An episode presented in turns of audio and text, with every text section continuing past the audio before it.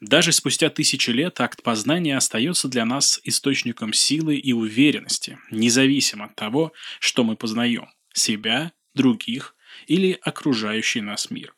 И если знание – это путь просветления, то неизвестность источает тьму, которую мы так боимся. Именно поэтому легенда, о которой я сегодня расскажу, одна из самых пугающих, несмотря на свою примитивность. Привет, меня зовут Александр Машков, а вы слушаете «Верится с трудом» – подкаст о реальности, который уже тысячи лет придумывает человечество.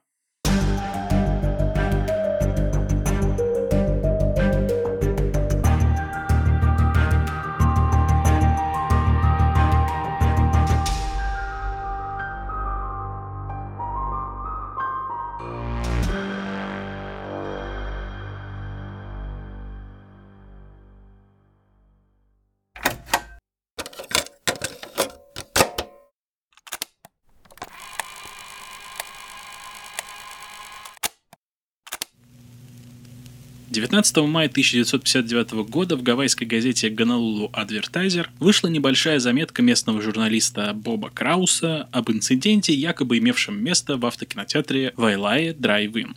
Около полуночи молодая девушка вышла из своей машины и пошла в туалет, чтобы освежить губную помаду. Войдя в помещение, она обнаружила, что не одна. У зеркала стояла женщина и расчесывала свои красивые длинные волосы. Не придав этому особого значения, девушка двинулась вперед и невзначай поздоровалась с женщиной. Та в ответ слегка повернулась, и девушка отшатнулась в ужасе. У женщины не было лица. Случай, о котором написал Боб Краус, довольно скоро решительно опроверг менеджер кинотеатра, в свою очередь признав, что слухи бизнесу помогли, а от любопытных теперь не было отбоя. Но процесс был уже не остановить. Переходя из уст в уста, слух превратился в городскую легенду.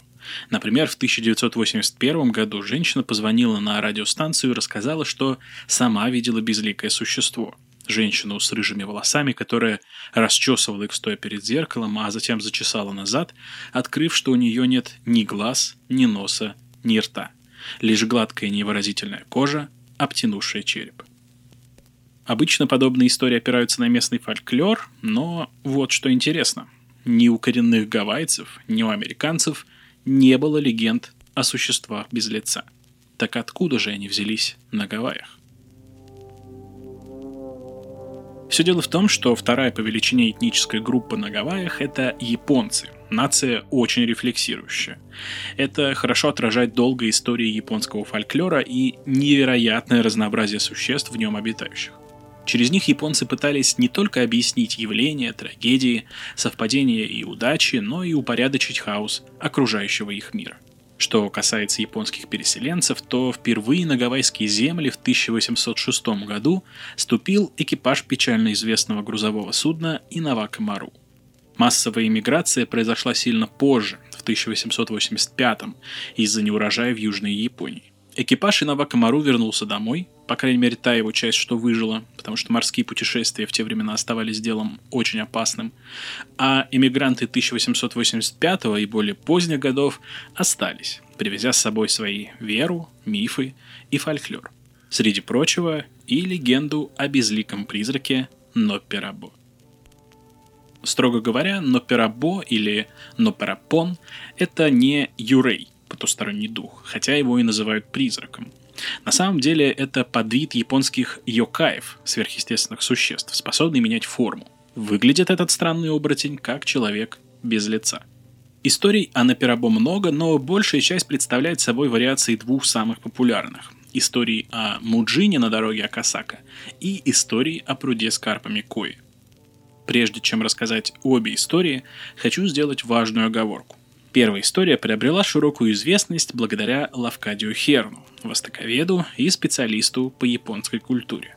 Именно он ее записал, и именно с его легкой руки Нопирабо стали тесно ассоциировать со словом «муджина» или «мудзина».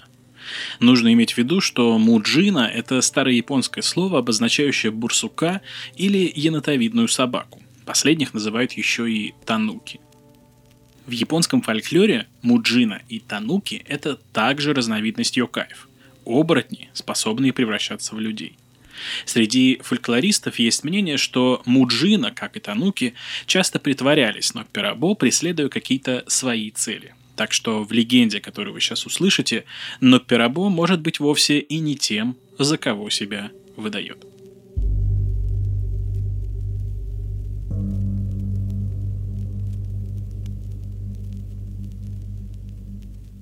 Есть на дороге Акасака, близ Токио, обрыв под названием Кино-Кунизака, то есть обрыв провинции Ки. С одной стороны дороги глубокий широкий обрыв с крутым подъемом, который вверху кончается садом.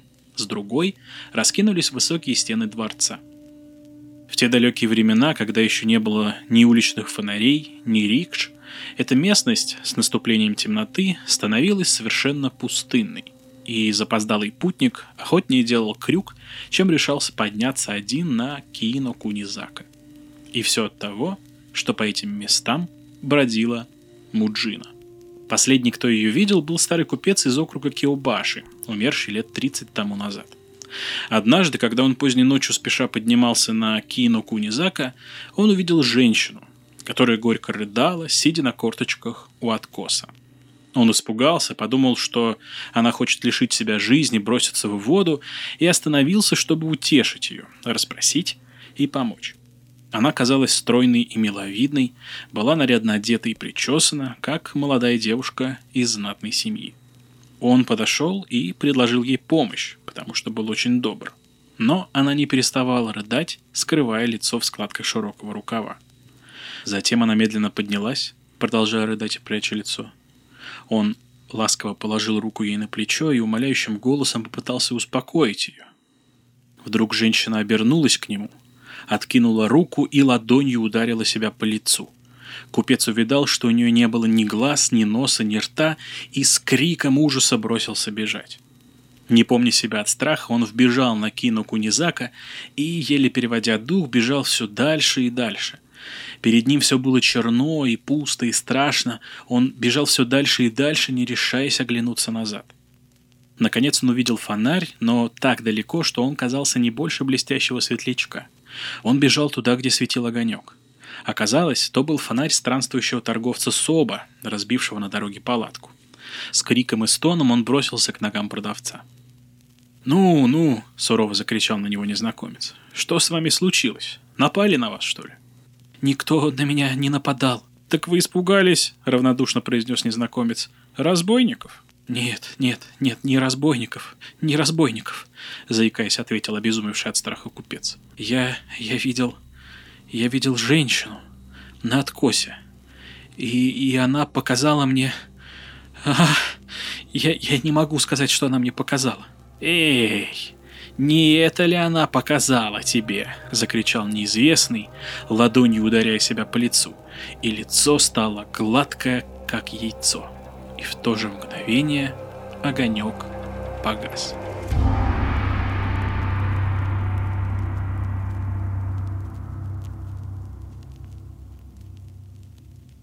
Другая история рассказывает о ленивом рыбаке, который, несмотря на запреты, решил отправиться рыбачить в священном пруду за что, в общем-то, и поплатился.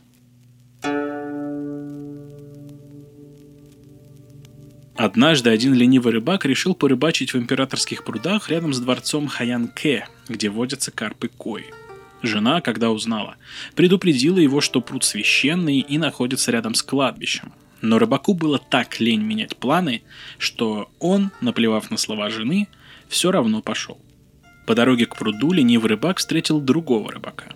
С глазами полными ужаса он рассказал, что у пруда живет что-то страшное, и рыбу там ловить ни в коем случае нельзя.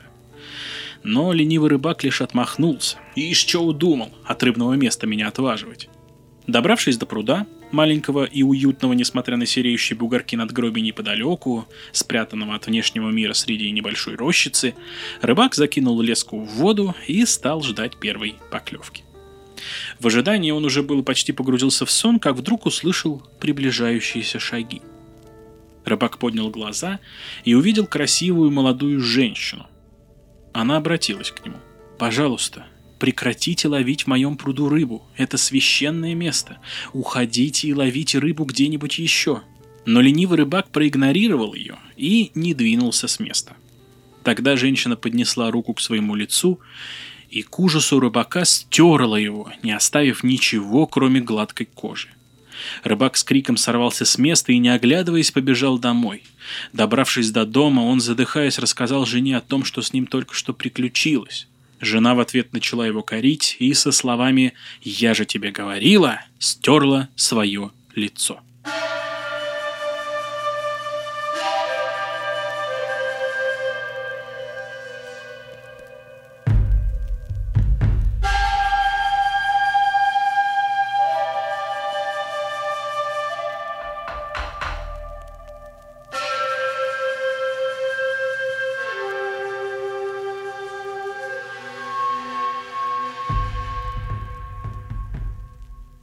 Но пирабо – отличные имитаторы.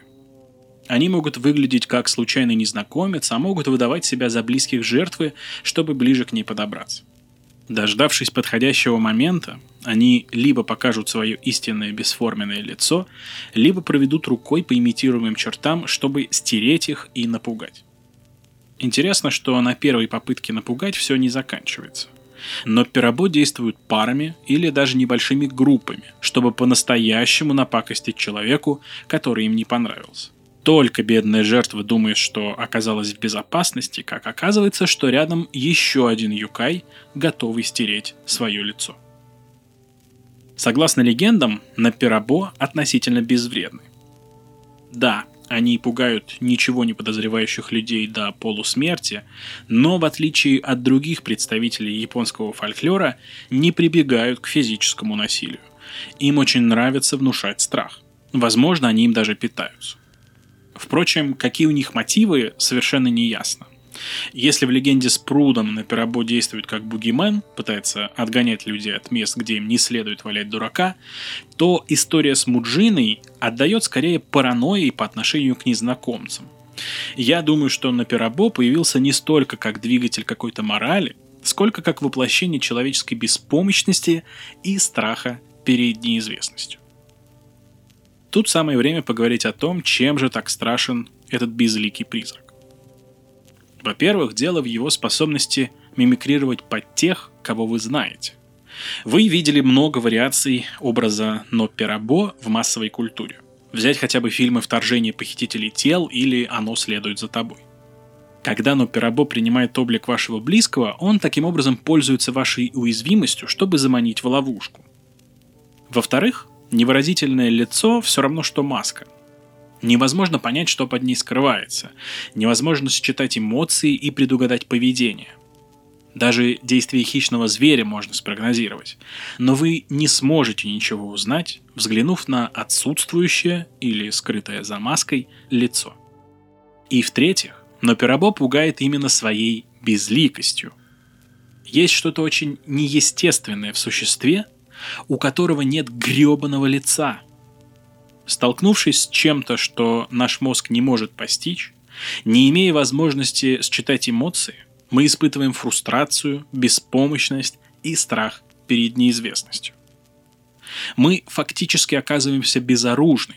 Именно поэтому Нопирабо – одно из самых страшных порождений японского фольклора. Он всегда застает жертву врасплох, и если бы захотел нам по-настоящему навредить, мы ничего не смогли бы ему противопоставить. Спасибо, что дослушали выпуск до конца. Если он вам понравился, обязательно поставьте оценку и напишите отзыв в Apple подкастах. Обязательно подписывайтесь на подкаст и делитесь им со своими друзьями. Послушать «Верится с трудом» можно на всех подкаст-платформах, а также на YouTube и в Telegram-канале. До встречи в следующем выпуске.